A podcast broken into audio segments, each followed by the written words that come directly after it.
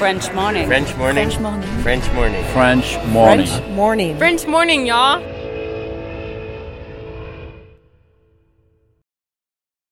Cet épisode a reçu le soutien de la CFE. La CFE, vous connaissez? C'est la Caisse des Français de l'étranger et il s'agit d'une caisse de sécurité sociale créée en 78 pour les Français résidant hors de France. Maladie, maternité, accident du travail ou encore retraite.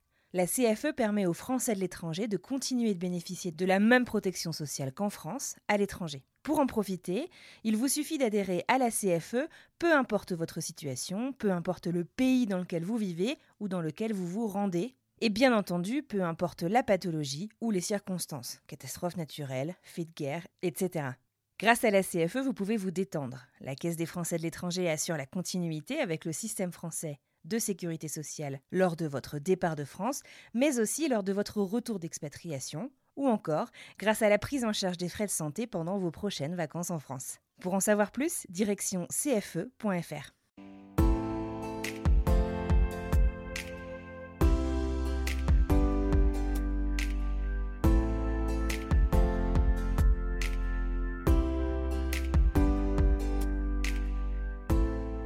suis Nice. Donc Nice, ça n'a rien à voir avec l'Alaska. C'est le soleil et c'est la plage. Et je suis arrivée en Alaska et dans mon corps, c'était non, mais je suis à la maison. Et pas, j'ai pas compris tout de suite. À chaque fois que j'avais quelque chose d'un petit peu difficile dans ma vie, finalement, je me disais non, mais attends, t'as grimpé Denali, ça, ça va aller, tu vas y arriver, tu peux le faire. C'était jamais vraiment mon rêve en fait de venir aux États-Unis. Euh, donc, euh, c'est vraiment quelque chose que j'ai fait pour suivre mon conjoint, en fait.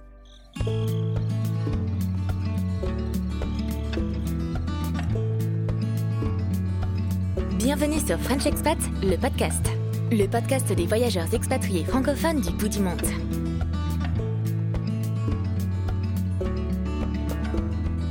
Salut, salut C'est Anne Fleur de French Expat. Depuis quelques jours, French Expat est devenu un podcast de French Morning, le média en ligne des Français des États-Unis. Je vous invite à écouter l'épisode bonus du 1er juin pour en savoir plus. Ensemble, avec French Morning, on est très heureux de continuer à raconter des récits forts et vrais d'expatriation et ça commence tout de suite. Aujourd'hui, je vous invite à découvrir l'histoire de Julie qui nous parle depuis Anchorage en Alaska. Julie est arrivée aux États-Unis il y a presque 10 ans.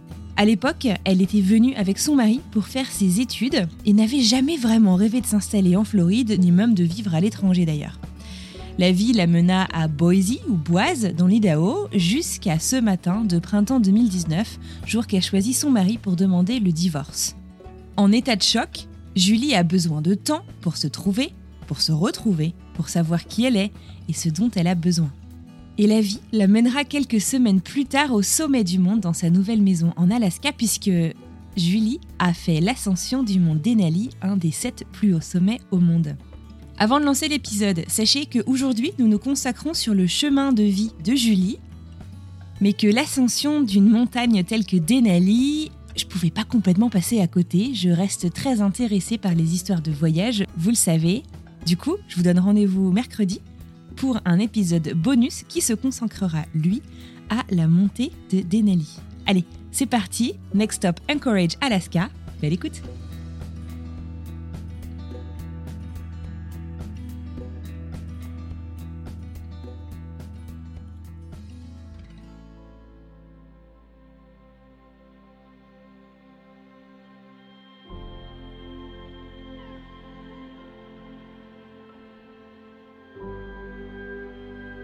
Alors aujourd'hui, je vous parle depuis Anchorage en Alaska.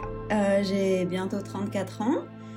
Je suis originaire de Nice en France et euh, j'habite aux États-Unis. Ça va faire bientôt 9 ans. Euh, donc j'ai commencé par la Floride, puis l'Idaho et puis désormais en Alaska. Je travaille dans l'ingénierie et à côté de ça, j'aime beaucoup tout ce qui est euh, activité en extérieur. Donc euh, beaucoup de ski, beaucoup de randonnée, tout ce qui est en extérieur en fait. Donc, de ce que j'ai compris, tu es arrivé pour t'installer en Floride en 2013. À l'époque, tu étais déjà mariée. Comme tu le dis, arrivé en Floride euh, juillet 2013, j'étais déjà mariée avec euh, une personne française. Et donc, on a tous les deux, en fait, déménagé en Floride. Vous êtes venus pour faire quoi alors alors initialement c'était pour terminer nos études et donc notre école en France avait un, un, accord avec une école en Floride et donc on pouvait avoir un, un double diplôme en faisant ça, en faisant juste une année en Floride. Bah, après cette année d'études, en fait, euh, on a tous les deux trouvé un stage aux États-Unis. Et donc, le mien s'est avéré être à Boise, dans l'Idaho. Après une année en Floride, je suis partie, en fait, euh, dans l'Idaho. Attends, attends, on ralentit un tout petit peu. Petit retour sur image, t'étais où en Floride d'abord? J'étais à, Melbourne, sur la côte est de la Floride. Donc, c'est à peu près une heure euh, à l'est d'Orlando. Ok, donc a priori, tu me dis que ça fait presque 9 ans, donc effectivement, euh, ça t'a plu, euh, cette première expatriation, même si je ne sais pas si on, parle vraiment d'expatriation quand on est euh, encore étudiant.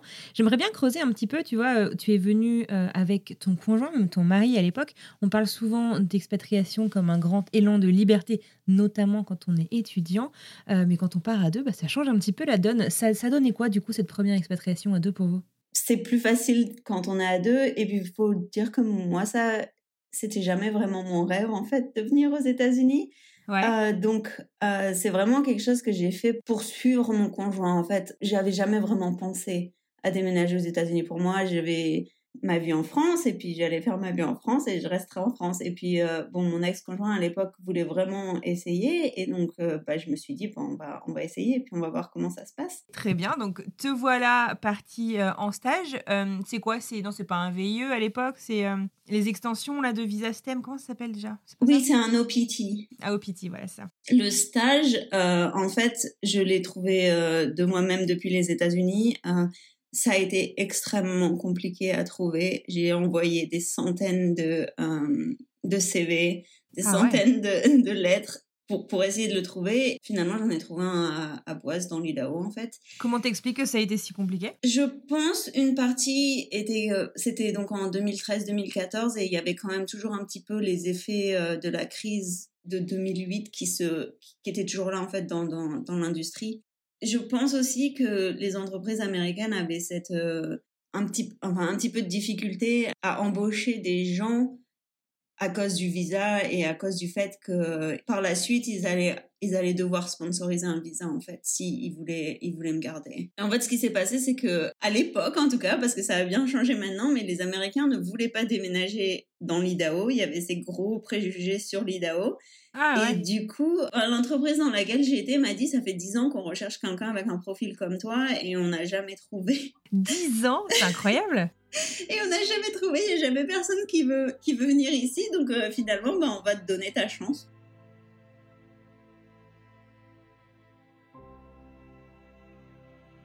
Si on regarde une carte des États-Unis, peut-être qu'on peut essayer de le situer pour. Euh, je suis sûre qu'il y a au moins un auditeur sur deux qui ne sait pas forcément dans quel coin c'est. Ah oui, non, mes parents non plus. Hein. Quand je leur ai dit je déménage dans l'Idaho, c'est. Mais, mais c'est où ça? Euh, En fait, c'est euh, à l'est de l'État de Washington, du Washington et de l'Oregon.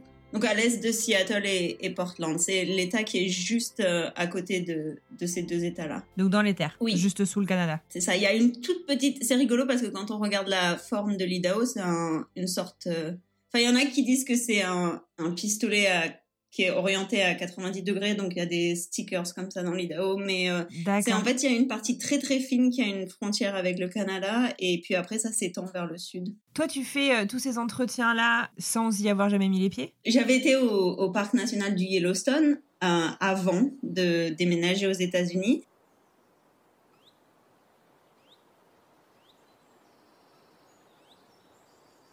Donc j'avais mis les pieds dans le coin est de l'Idaho. T'as vu le côté super euh, connu. C'est ça, le côté vraiment très glamour de l'Idaho, mais j'avais jamais été euh, à Boise before, euh, avant.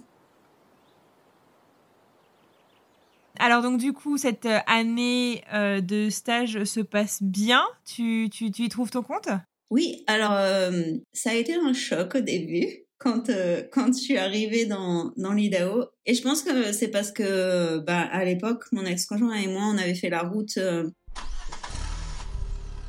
on avait fait des détours pour conduire depuis la Floride en fait. Et donc on était passé par tous ces paysages magnifiques et tous ces ces coins euh, ces forêts du nord du, du, enfin du Montana du Wyoming. On est arrivé à, Boise, donc, et en fait, Boise, c'est du désert d'altitude, donc c'est très désertique. Et quand on est arrivé, c'était vraiment. euh, J'avais l'impression que c'était tout jaune, tout triste. Jaune? Comment ça? Ben, il n'y avait pas de forêt en fait. Le- ça s'appelle Boise et on se dit, bah, ça va être au milieu de la forêt, ça va être. euh, Non, je pas du sais pas, ambre, euh, enfin, il va y avoir des arbres partout. Et en fait, oui, il y a des arbres le long de la rivière, mais c'est un très fin couloir d'arbres. Et ensuite, tout autour, c'est des herbes assez basses. Et quand on est arrivé, ben, c'était tout, tout jaune, tout, un peu tout cramé, quoi. Et du coup, moi, je me suis vraiment dit, mais, mais qu'est-ce que je fais là, en fait? Pourquoi j'ai décidé de venir ici? Donc bon, l'histoire dira que je m'y suis bien plus après, mais, euh, mais sur le coup, ça a été un, un gros choc. Et t'étais avec, tu dis que t'as fait la route avec ton copain, donc il est venu s'installer avec toi là-bas? Ce qui s'est passé, c'est que le stage durait six mois, et donc moi, je suis restée six mois, et lui avait trouvé un stage en Floride. Et donc, on a fait la route ensemble pour euh, me conduire, euh, me conduire à Boise, mais après, lui repartait en fait. Et donc, c'était vraiment la, première fois où on allait être séparés pendant si longtemps. Pour moi, je me suis dit, mais je vais être toute seule ici, dans cette ville. Qu'est-ce que j'ai fait? Tu sais, il y y a- beaucoup, beaucoup de clichés qu'on entend dire Ah, mais les Américains du sang des États-Unis, machin, machin. Est-ce que tu peux nous tordre le cou peut-être à deux, trois clichés, tu sais, sur euh, euh, les Américains du centre des États-Unis? Ou peut-être en tout cas l'Amérique du centre des États-Unis Qu'est-ce que- qu'est- qu'est-ce qu'on y voit? Qu'est-ce que. Qu'est-ce qu'on y ressent, tu vois? Tu peux nous, nous faire un peu rêver par cette ville euh, de Boise? C'est une ville assez bizarre parce que je dirais qu'il n'y a pas grand chose à faire si on n'y habite pas. Enfin, il n'y a, pas- y a pas de raison spéciale d'y aller en fait juste pour visiter quelque chose. D'accord. Parce qu'on peut trouver tout ce qu'il y a à Boise, on peut le trouver dans d'autres villes des États-Unis. Mais par contre, pour y vivre, c'est une ville extrêmement agréable à vivre. Euh, les gens sont adorables, vraiment très très très gentils. Énormément d'activités en extérieur, donc pour moi qui aime ça, euh, c'était vraiment le paradis. Les, les gens sur place sont aussi extrêmement sportifs et font aussi toutes ces activités en extérieur, donc c'est assez facile de trouver des gens avec euh, des centres d'intérêt en commun. Donc ça a énormément changé par contre dans les, dans les 5-6 dernières années. Je pense que c'est devenu une ville qui est de plus en plus euh, reconnue et où de plus en plus de gens veulent déménager. Une grande qualité de vie ou? C'est ça, la qualité de vie est exceptionnelle. Donc il y a beaucoup de petits restaurants, il y a beaucoup de brasseries, il y a si on aime euh, si on aime bien manger, il y a de il y a de quoi faire. Qui est assez surprenant, les gens s'y attendent pas vraiment, euh, mais en fait, oui, quand euh, quand on y habite, on se rend compte que euh, c'est une ville en plein boom. Et euh, après, il y a énormément de choses à faire en extérieur. Il y a, y a pas tellement de visites culturelle, tu veux dire ou- oui, il y a pas, il y a, enfin, ils ont des, des petits musées, mais c'est, quand même pas des musées euh, reconnus, surtout quand on vient de France. Ils ont, ils ont du ballet et du théâtre, donc c'est, quand même assez culturel. Enfin, il y a des choses à faire culturellement. C'est peut-être pas des standards euh, très élevés, mais euh, mais il y a des choses à faire. Et puis, bah, comme je dis, beaucoup de choses en extérieur.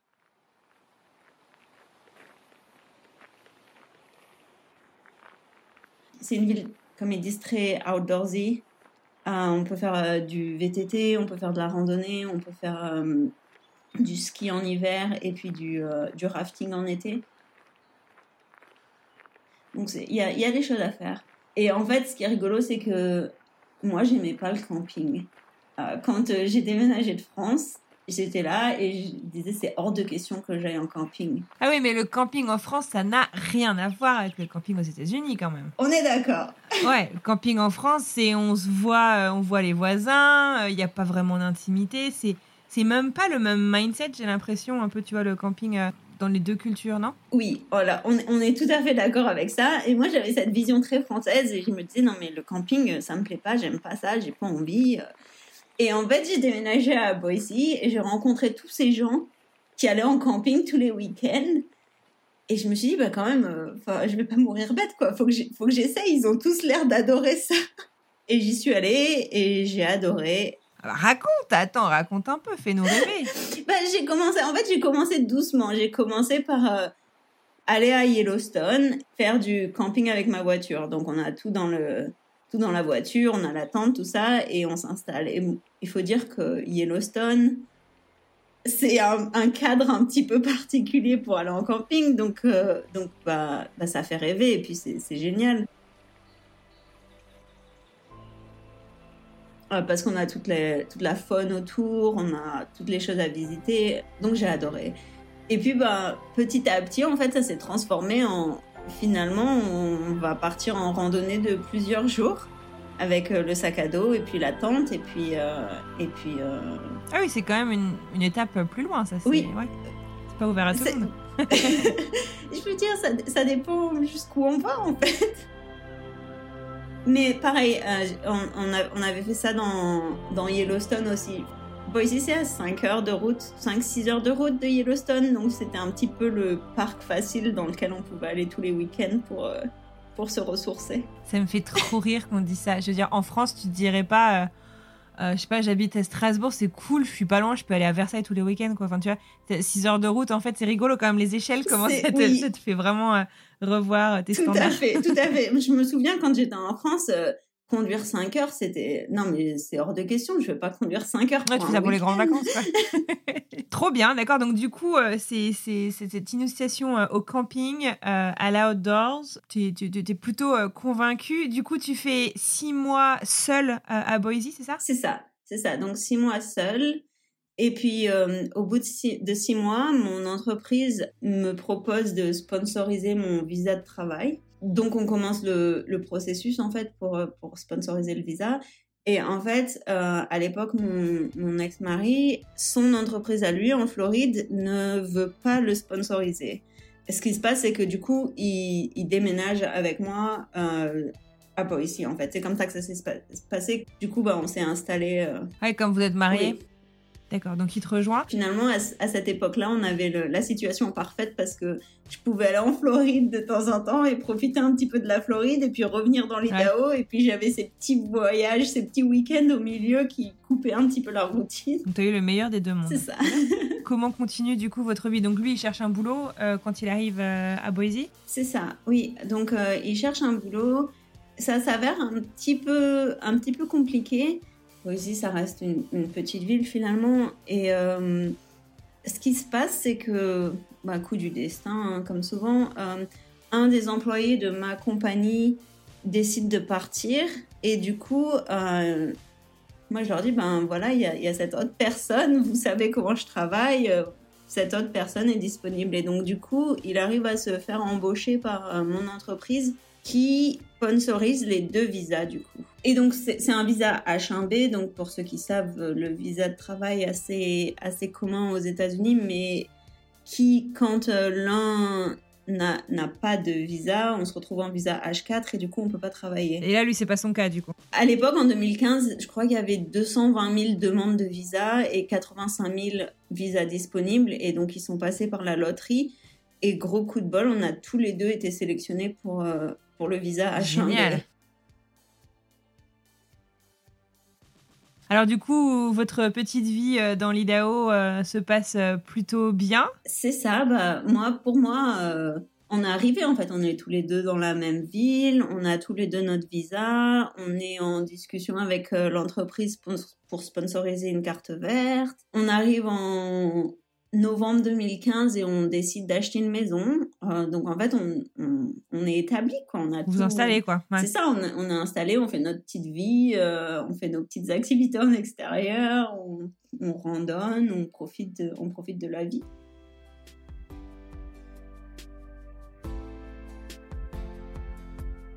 Alors voilà pour le contexte. Mais si Julie et moi, nous avons décidé de préparer cet épisode, c'est parce que sa vie personnelle a subi un véritable tremblement de terre, aussi inattendu que violent.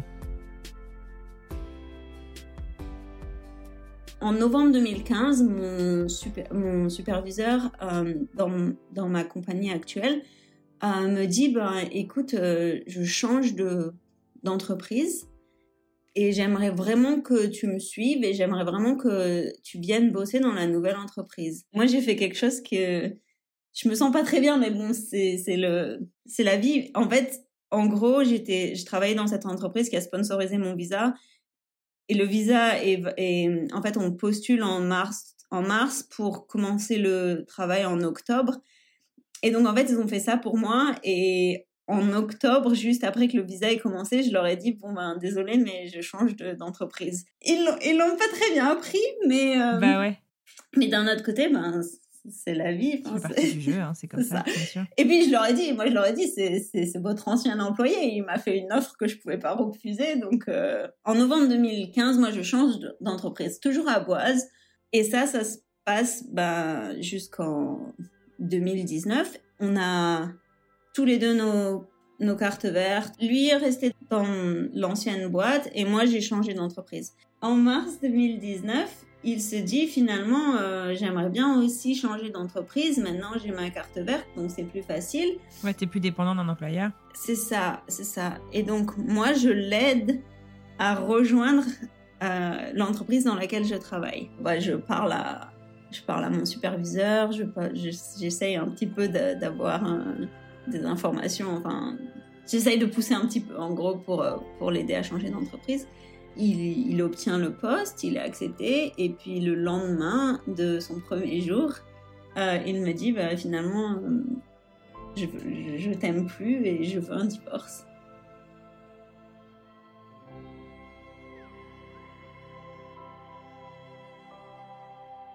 Quand j'y repense, c'est mon monde qui explose devant mes yeux en fait. J'ai rien vu venir, j'ai aucune idée, j'ai été complètement euh, prise au dépourvu, complètement inattendue de mon côté, et, euh, et c'est un gros, gros choc.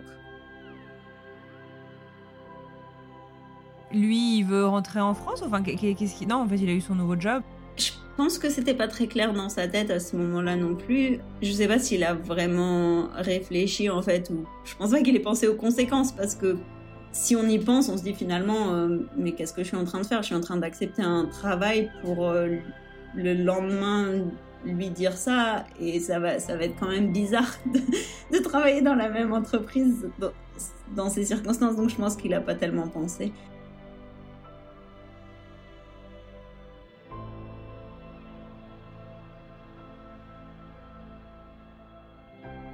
Et donc là, vous, à ce moment-là, vous étiez à quelques semaines, deux mois et quelques, de grimper Denali. Est-ce que tu peux euh, est-ce que tu peux nous raconter qu'est-ce que c'est?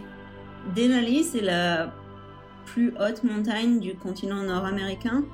Donc c'est 6190 euh, mètres. c'est un des sept sommets. Il y a, dans le monde de l'alpinisme, il y a cette référence aux sept sommets, donc les sept sommets les plus hauts des sept continents.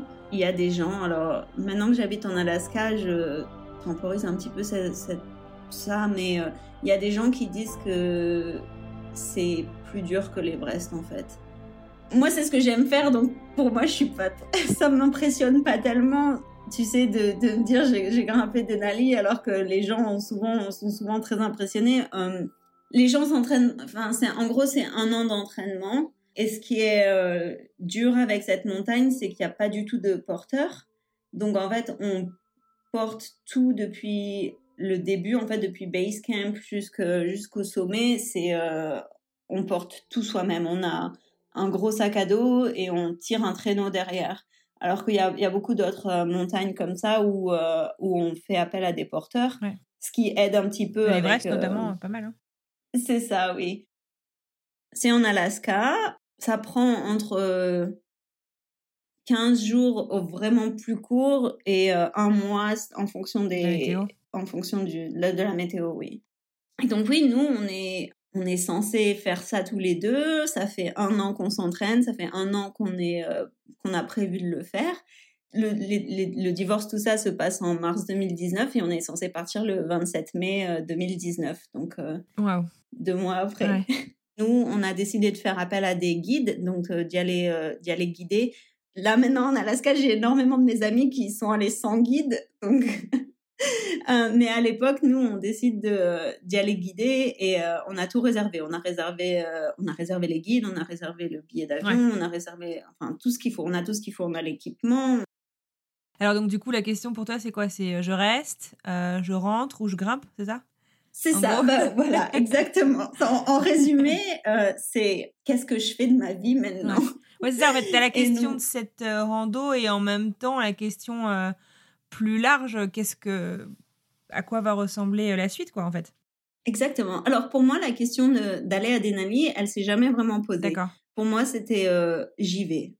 C'est bon, je me suis enregistrée, ça fait un an que je m'entraîne, j'abandonne pas ça maintenant, j'y vais j'ai, je dis pas, j'ai eu des moments de doute. J'ai eu des moments de doute où j'ai appelé mes parents en pleurant et en disant mais mais je vais pas y arriver, je vais pas en être capable et mais tu te rends pas compte, je vais devoir partir trois semaines et rester trois semaines dans la neige et, je peux pas le faire. Et donc mes parents ont toujours été là en me disant mais non, enfin tu t'inquiètes pas, même si tu y arrives pas, il faut que il faut que tu y ailles. Donc la question de Denali c'était jamais vraiment euh, oui, il y a eu des moments de doute mais mais je, voulais y aller. Par contre, il y a eu la grosse question de est-ce que je reste aux États-Unis ou est-ce que je rentre en France? Et cette question-là, ça a été, euh, ça a été la question un peu, un peu plus compliquée. Bon, on sait jamais si on a pris la bonne décision finalement. Hein. Euh, ça, on, ne peut pas savoir. Mais pareil, je sais que mes parents m'ont beaucoup dit euh, non, mais il faut que tu restes aux États-Unis. T'as l'air beaucoup plus heureuse depuis que t'es aux États-Unis. C'est ouf que tes parents aient eu ce recul-là euh, de te de t'encourager. oui, j'étais. C'est rare. J'étais vraiment surprise aussi. J'étais vraiment surprise parce que bah, je suis fille. je suis fille unique, donc pour eux c'est quand même pas facile. Ils, ont peut-être réaménagé ta chambre et ils veulent pas te la rendre. C'est euh, ça. ça doit être ça. Il faudra que je regarde la prochaine fois. Non, quand je les ai appelés, ils ont eu cette réaction qui m'a sur le coup, ça m'a prise au dépourvu. Ils étaient là, ils, ont dit non, mais c'est hors de question que tu rentres. J'étais là et je les mais vous m'aimez plus, pourquoi vous voulez pas que je Et puis non, bah finalement, je, enfin, c'était vraiment, ils voulaient le meilleur pour moi. Et puis, beaucoup de gens m'ont dit aussi quand c'est des grosses décisions comme ça, il faut éviter de les prendre euh, tout de suite après un divorce parce que c'est pas un moment dans, on n'est pas dans un état émotionnel de prendre des grosses décisions. Bon, j'ai pas vraiment écouté parce que trois mois après, je déménageais en Alaska, donc c'était une grosse décision. Mais euh... chronologiquement, t'es allé grimper Denali avant ou après de savoir ce que t'allais faire? Parce que j'imagine qu'en fait, justement, cette rando aussi, ça peut être un peu euh, euh, ton chemin en fait à toi, euh, au sens figuré comme littéral, en fait, pour te retrouver, pour savoir ce que tu veux faire, parce que je sais pas combien de, en combien de temps est-ce que tu l'as fait, mais t'as quand même quelques semaines pour faire le point justement sur là où t'en es dans ta vie? Tout à fait. Moi, je dis que sans Denali, je serais pas où j'en suis aujourd'hui. J'aurais pas progressé aussi vite, en fait, dans, dans mon deuil. Parce que un divorce, ben, il y a beaucoup de gens qui le décrivent comme un deuil, et c'est tout à fait ça. On passe par toutes les étapes. La tristesse, la colère, toutes ces étapes-là, j'y suis passée, mais je pense que le fait de, d'avoir été sur Denali, ça m'a forcé à passer ces étapes un petit peu plus vite. Et ça m'a permis de me retrouver. Ce qui s'est passé, c'est que j'ai dit à mon ex, je lui ai dit, bon, t'as pris beaucoup de choses, tu me prendras pas Denali. Je veux le faire. Tu peux venir si tu veux, je serai parfaitement cordiale, je te parlerai pas, enfin, je te ferai pas de, de scène ou quoi que ce soit. On demandera à être dans deux tentes différentes, on demandera à être dans des cordées différentes, juste pour qu'on soit pas encordés ensemble. Mais si tu veux venir, euh, bah je, je serai cordiale mais moi j'y vais. Voilà, c'était c'était ma chose, c'était mon étape, moi j'y vais. Et finalement une semaine avant le une semaine avant le départ, il m'a dit euh, bon ben moi j'y vais pas. Sur le coup, c'est pareil, ça m'a c'était dur parce que on était mariés très très jeunes, euh, on était ensemble depuis 12 ans et moi j'avais jamais vraiment rien fait toute seule. Le fait qu'il me dise j'y vais pas, en fait au fond de ma tête, je me disais quand même bah il y aura quelqu'un que je connais donc ça sera mmh. quand même plus facile. Mmh.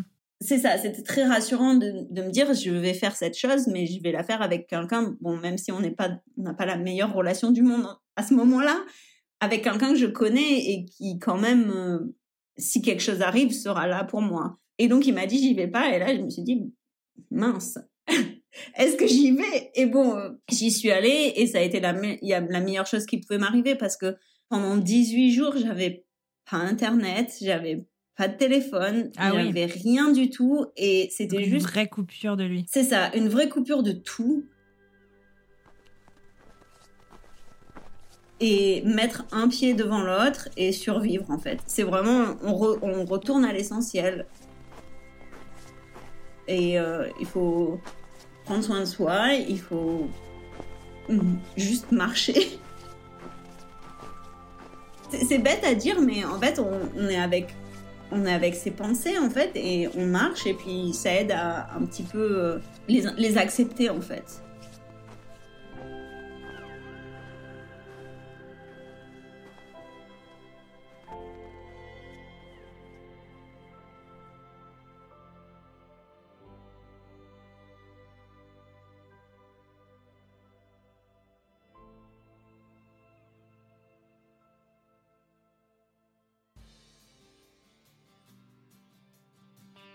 Je me permets de faire une toute petite pause dans le récit qu'on écoute. Aujourd'hui, on se concentre sur l'histoire de Julie et sur son chemin de vie.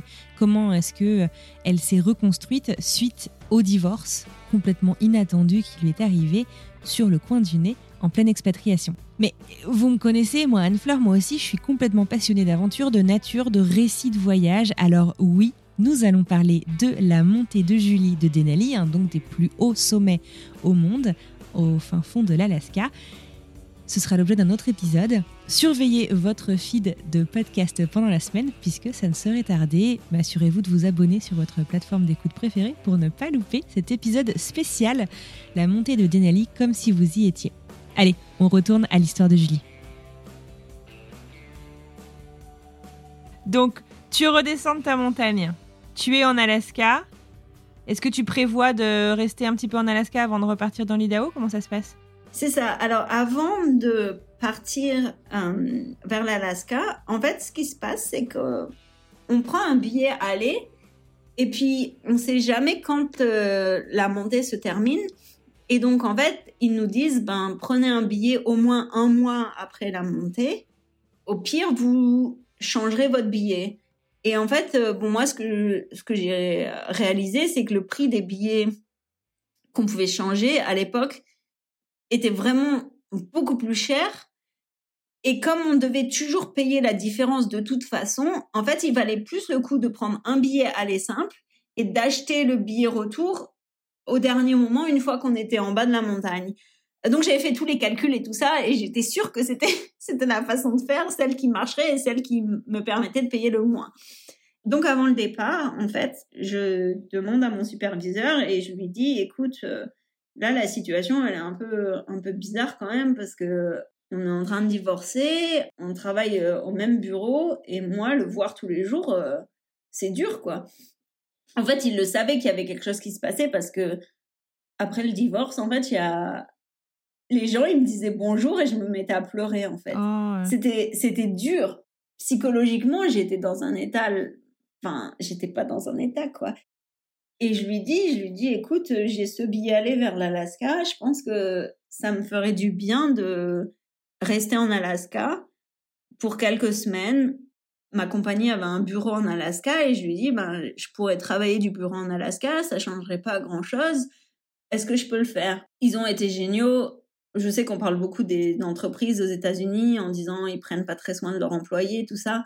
Et mon superviseur, il a été vraiment fantastique et il m'a dit non, écoute, euh, là, je comprends, la situation, elle est un peu, un peu particulière quand même, fais-le. Vas-y, prends autant de temps que tu veux. Si tu veux travailler dans Courage, travaille dans Courage. Ils m'ont pas donné de, tu sais, de, d'argent pour me permettre de me loger ou quoi que ce soit. C'était vraiment, c'est ta décision, tu as pris cette décision de travailler de là-haut. Nous, on te soutient, on te soutient dans ça, mais bon, tu n'auras pas de compensation pour travailler de là-haut. Et moi, je dis, non, mais je veux pas de compensation, je veux juste euh, pouvoir le faire je redescends de, ma montagne et puis je commence à travailler de l'Alaska en fait. Pour la petite histoire, un de mes collègues devait essayer de me trouver un logement en Alaska et finalement, deux jours avant le départ pour Denali, j'avais toujours pas de logement pour euh, le séjour euh, après Denali. J'étais euh, au restaurant avec une, une femme que j'avais en fait elle, elle, m'avait conduit à l'aéroport quelques semaines auparavant. Et c'est pareil, elle avait vu que j'étais pas vraiment euh, dans un état euh, normal et elle m'avait dit écoute, qu'est-ce qui se passe, tout ça? Et je me dis ben voilà, euh, j'ai pas vraiment d'amis à, à Boise puisque c'était juste mon, mon ex et, moi. Donc j'avais, enfin, j'avais pas énormément d'amis à ce moment-là. Et je lui dis ben je, je suis en train de divorcer et puis je, voilà, quoi, je me sens seule.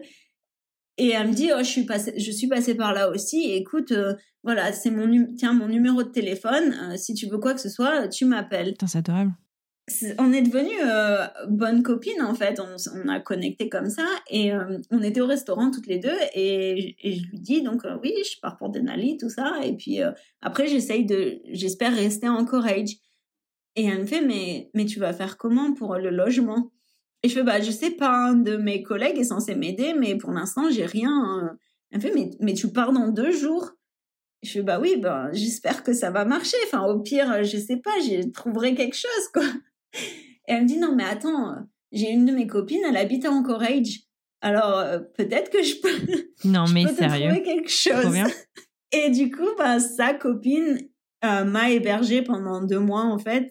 Ah, vache, mais les gens mais sont d'une gentillesse, énorme. C'est ça, c'est ça. Et c'est là où, en fait, c'est- une des choses que j'apprécie euh, aux États-Unis, c'est que les gens sont adorables et ils veulent toujours aider. Enfin, moi, c'est ce que j'ai, c'est ce que j'ai réalisé, c'est à quel point les gens veulent veulent t'aider quand tu traverses des périodes difficiles et à quel point les gens se soudent en fait pendant les moments difficiles. Donc ça, ça m'a, ça m'a touchée parce que c'est pareil. En fait, je suis, je suis seule.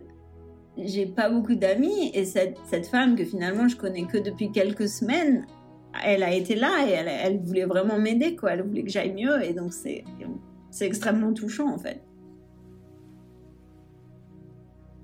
Voilà donc euh, logé. Tu en profites du coup pour découvrir euh, l'Alaska pas trop vue du ciel, enfin pas que vue du ciel. C'est ça, c'est ça. J'en profite bah, pour aller explorer en fait euh, en Courage. Et euh, donc là, on est en juillet, juin, juillet euh, 2019. L'Alaska en été, c'est c'est difficile à battre. hein. C'est vraiment exceptionnel, c'est magique. C'est, enfin moi, j'adore. Moi, le peu que je connais d'Alaska, en fait, c'est les images de Into the Wild, quoi. Comme j'imagine beaucoup de gens. Mais c'est ça en fait, c'est tout à fait ça. Bah, je tombe amoureuse de l'Alaska, mais complètement. Il y, a- il y a des gens par contre qui disent que c'est un petit peu un piège parce qu'on vient en, En en été. été. Et qu'en fait, l'hiver dure les euh, neuf hivers. mois. c'est ça. Est-ce qu'on est euh, sur du cliché, tu vois, quand on s'imagine que euh, il neige tout le temps, que, enfin, ça, ça ressemble à quoi l'hiver euh, du coup en Alaska? Alors ça dépend, ça dépend où on est. Ouais, c'est tellement grand. Euh, et puis temps. ça dépend ce qu'on aime faire aussi. Donc pour moi qui adore skier, la neige ça me gêne pas, au contraire, je- j'en veux plus. Donnez-moi plus de neige. Euh, en Courage, euh, c'est un petit peu au bord de la mer et donc il fait jamais extrêmement froid. Euh, ça- bon, ça peut descendre à moins 20, moins 30, mais d'habitude ça dure une semaine en janvier, peut-être une semaine en février, Ah ouais. et puis après c'est toujours autour de moins 10 peut-être.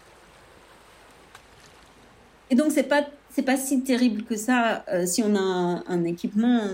Donc il fait en Corée il fait pas il fait pas si froid que ça. Et après il y a des il y a énormément de enfin pour les gens qui aiment le ski c'est le paradis parce que juste en dehors de la ville à une demi-heure de route on peut aller skier dans les montagnes en fait.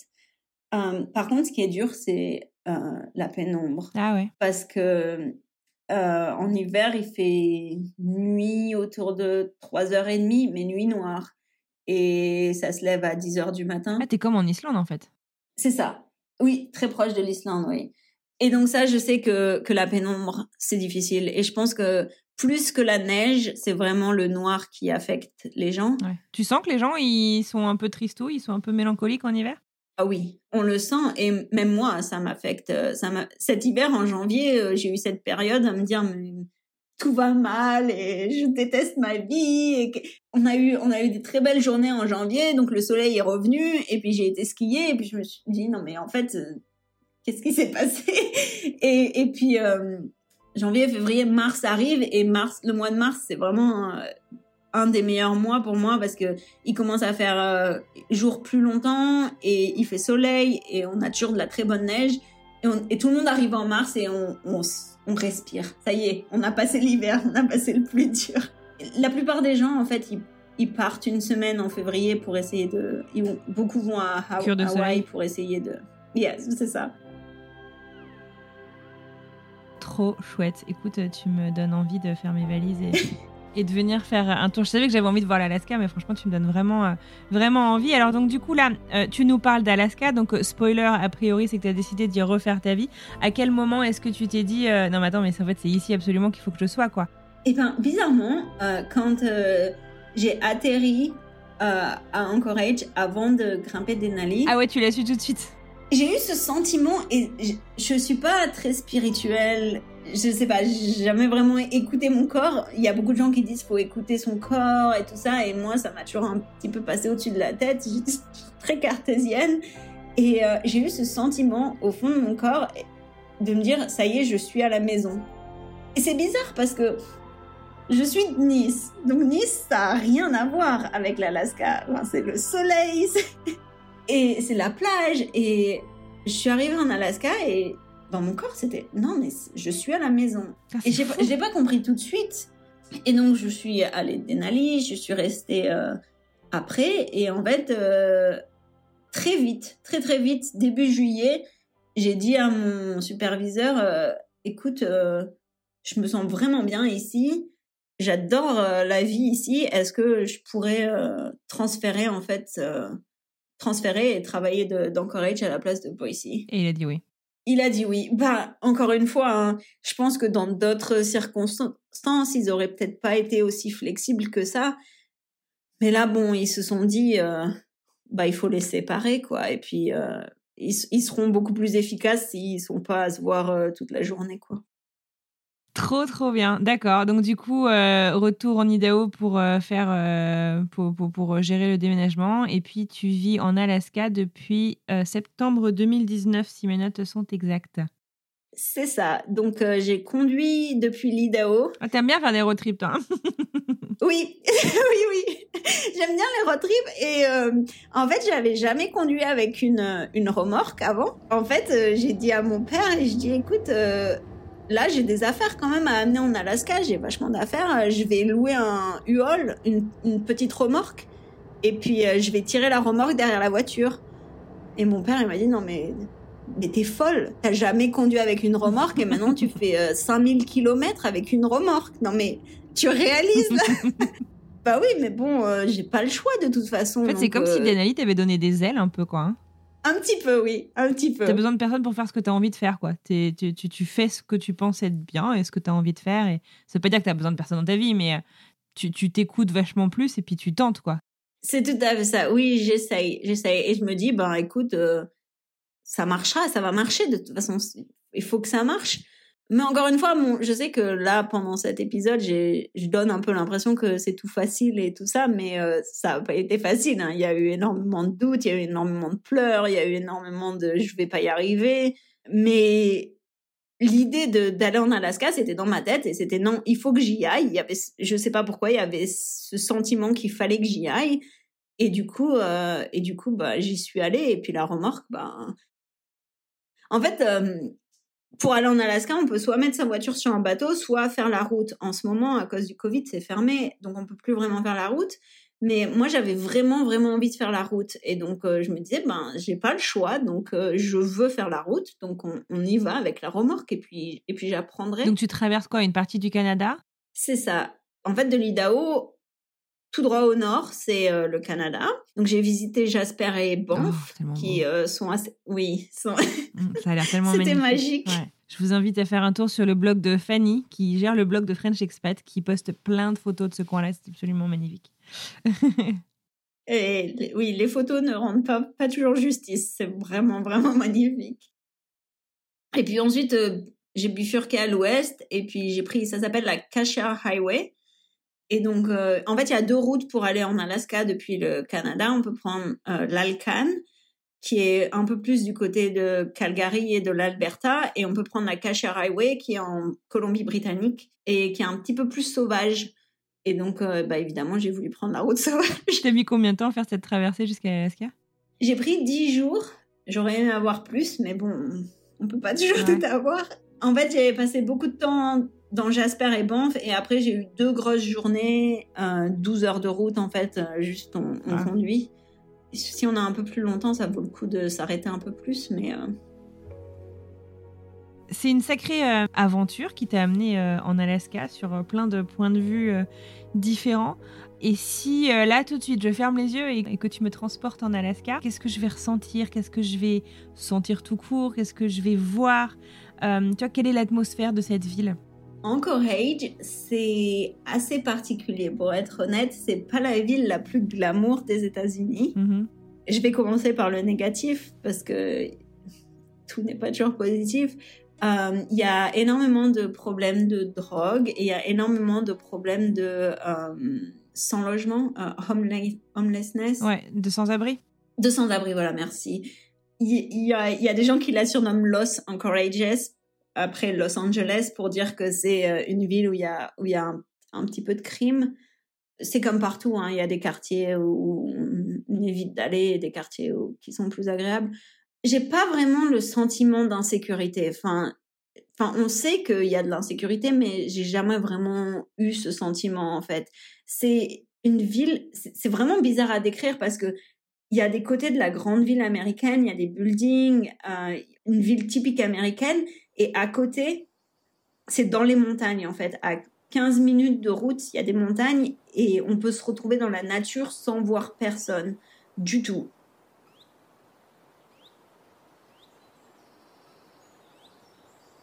c'est un, sentiment un peu particulier parce que si on recherche le, tout ce qui est culturel, sortie, etc., c'est pratiquement inexistant. Mais par contre, si on recherche tout ce qui est nature, il y a énormément de coins sauvages juste à côté de la ville. Et donc, on a par exemple, on a des élans, euh, mousses, dans la ville. dans la ville J'ai retrouvé oui, j'en ai déjà retrouvé dans mon jardin. Ça peut charger en plus un animal comme ça. C'est ça, euh, c'est ça. On a aussi des ours.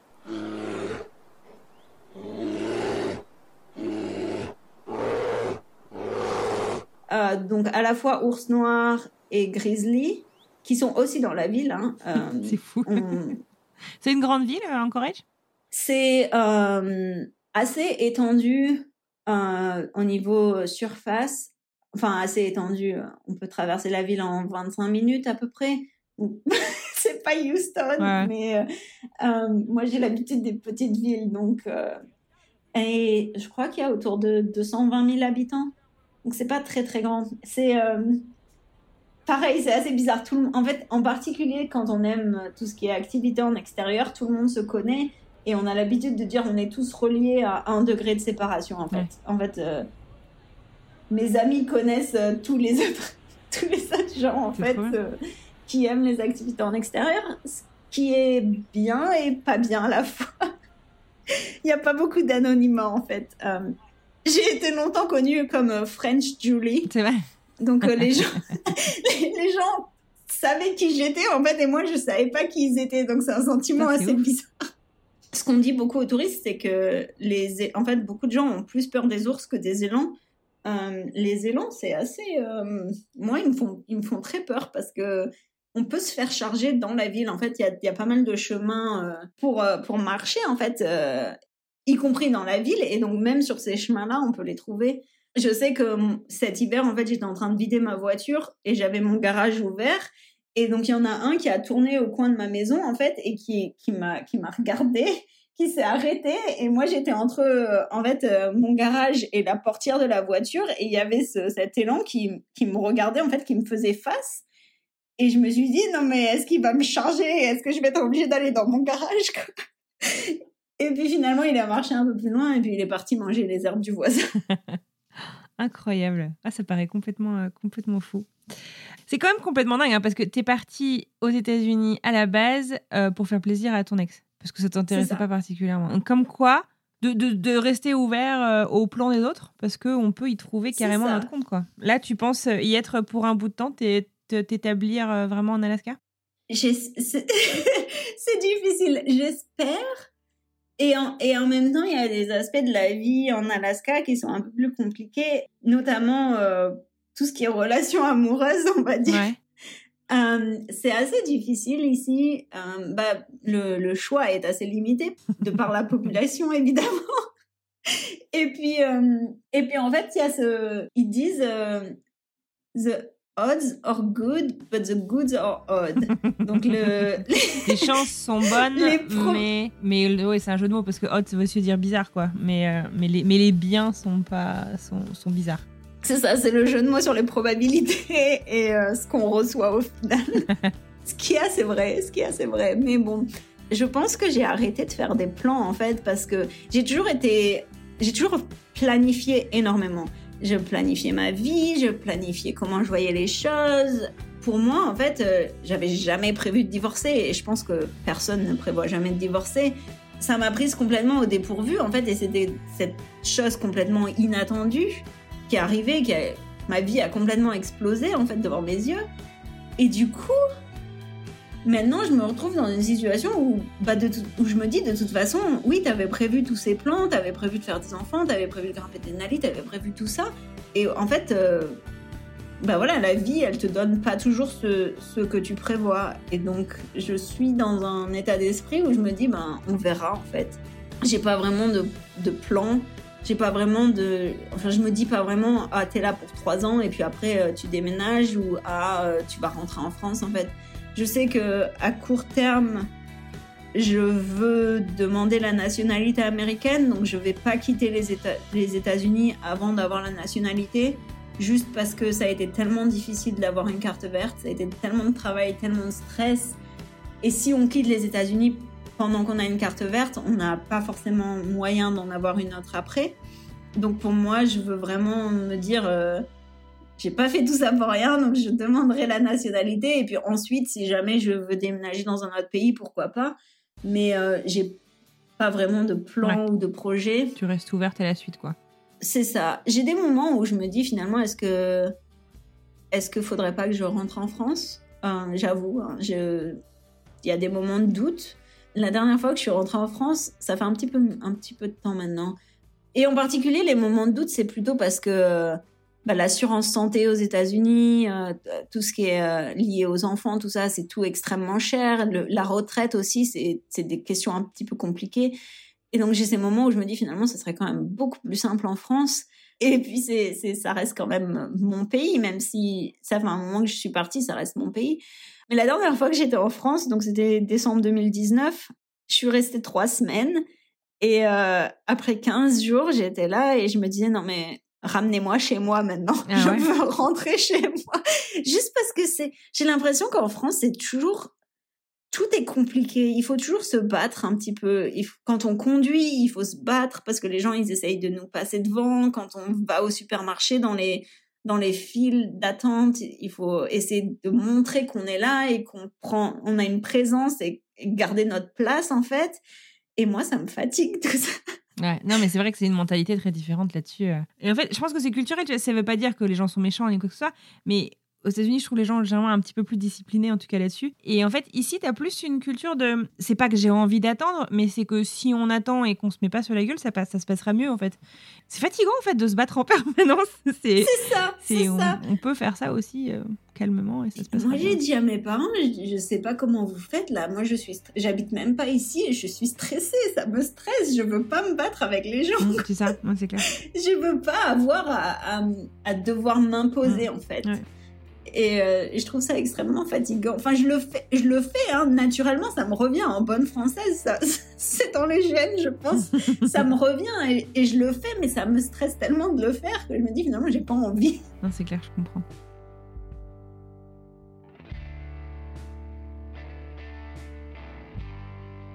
Est-ce que tu pourrais répondre à ma petite question traditionnelle de fin d'épisode?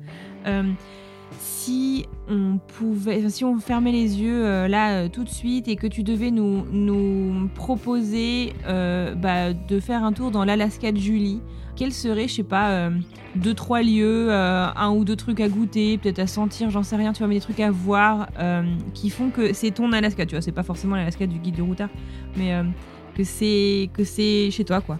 C'est une bonne question. Mon Alaska, je pense qu'elle est un petit peu euh, différente de celle des autres. De... Tant mieux. Parce que j'aime faire. En fait, j'aime euh, tout ce qui est très intense. Et donc, euh, en hiver, je vais skier des choses que les gens peuvent accéder, accéder en hélicoptère, mais en fait, j'y vais à pied.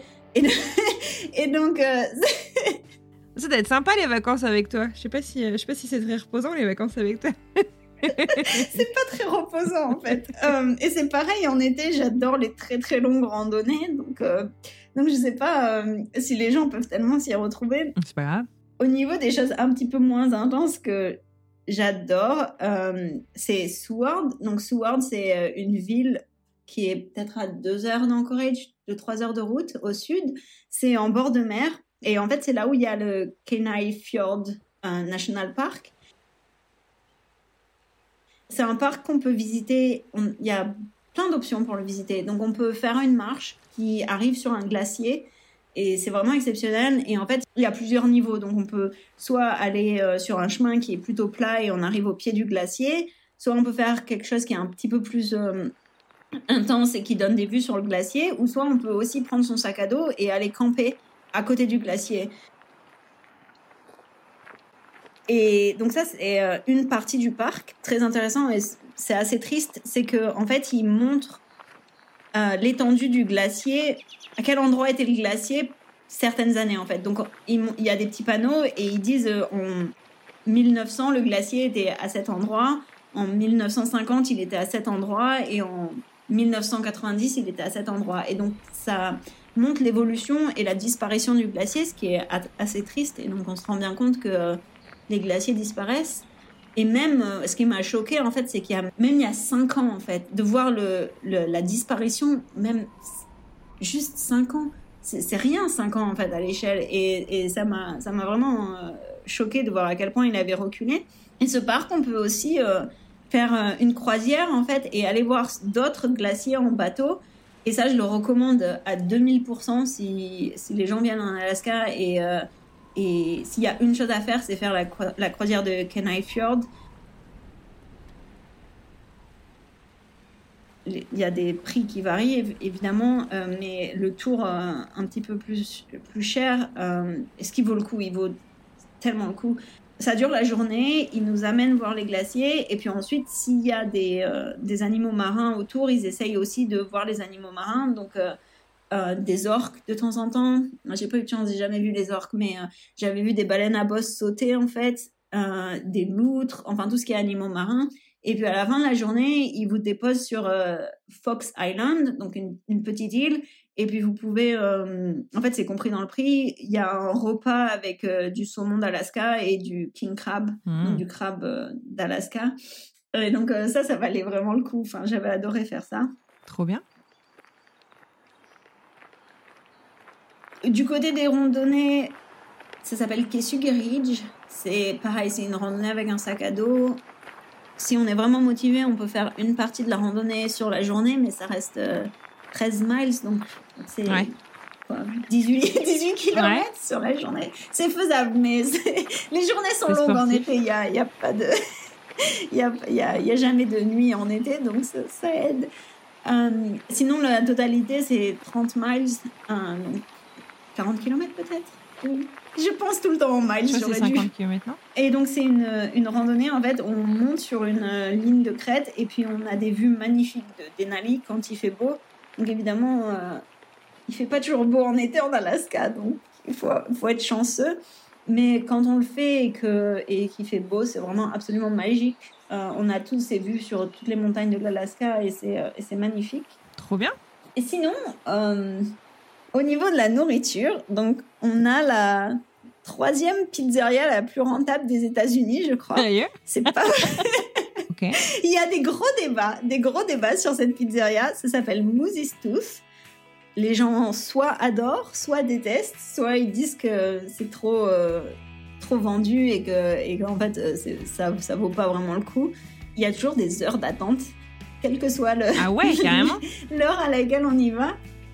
Et euh, bah moi j'aime bien, hein, mais bon, c'est pas forcément le, le, le, plat traditionnel de l'Alaska. On va dire que le plat traditionnel c'est plus poisson, un saumon et, et, halibut. Du coup, je pense que ça vaut le coup juste parce que c'est tellement euh, disputé en Alaska d'aller faire un tour et d'aller se faire sa, propre, sa propre idée sur, euh, sur ce qu'on pense de euh, Mousistus.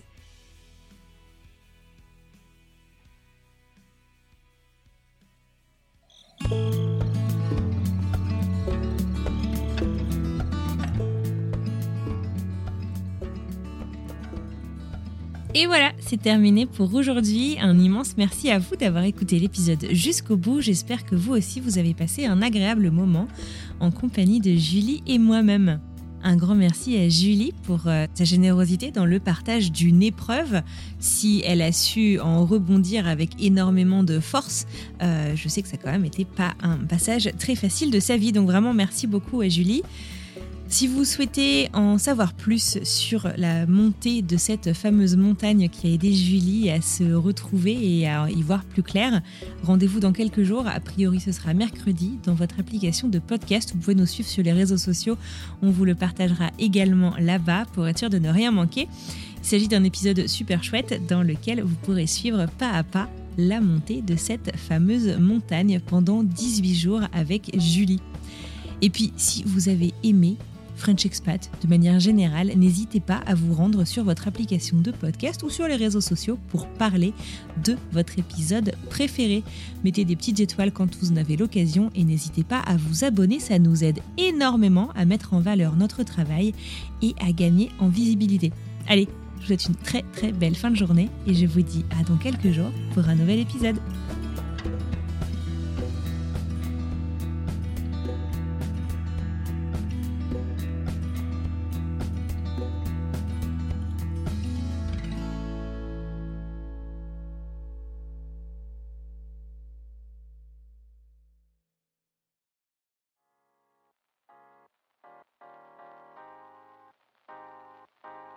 Vous venez d'écouter un podcast réalisé par moi-même, Anne-Fleur Andrely, mixé et habillé par Alice Krief et produit par French Morning.